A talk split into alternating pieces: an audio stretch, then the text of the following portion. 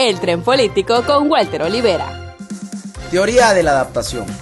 ¿Nos tendremos que acostumbrar a eventos vía streaming sin ser espectadores? Recordemos que gran parte de los ingresos se derivan de boletos para ver de manera presencial algún espectáculo o deporte. Los eventos masivos deberán adaptarse para poder sobrevivir.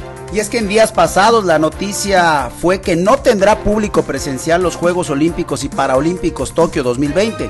No fue tanta la novedad, hay que decirlo. Estos Juegos se aplazaron un año por la pandemia y ahora se realizarán el próximo 23 de julio al 8 de agosto, con adaptaciones que vale la pena mencionar e incluso integrando nuevos deportes como es el caso del skateboarding, la escalada, el béisbol, entre otros. Las que al fin ya se terminaron desde hace varias semanas fueron las campañas.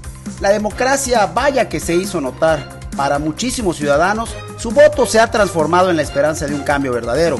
Pero para los pocos que no fue así, será en ellos donde se pondrá a prueba la adaptabilidad para colaborar por el bien común. Mientras tanto, en nuestras redes sociales siempre bautizando personajes. Ahora se trata de Lord Montajes, quien tendrá audiencia hoy lunes. La razón, la supuesta complicidad de tortura que tuvo con Luis Cárdenas Palomino, quien por cierto hoy ya camina de manera muy cómoda en los pasillos del altiplano y dicen que hasta se adaptó muy rápido. La verdad es que al final del camino hay que saber distinguir entre adaptarse y otra muy distinta que es fingir que las cosas no han cambiado. Pues el que se adapta está convencido de que rápido sobrevive y el que se miente a sí mismo está claro que al final está agonizando.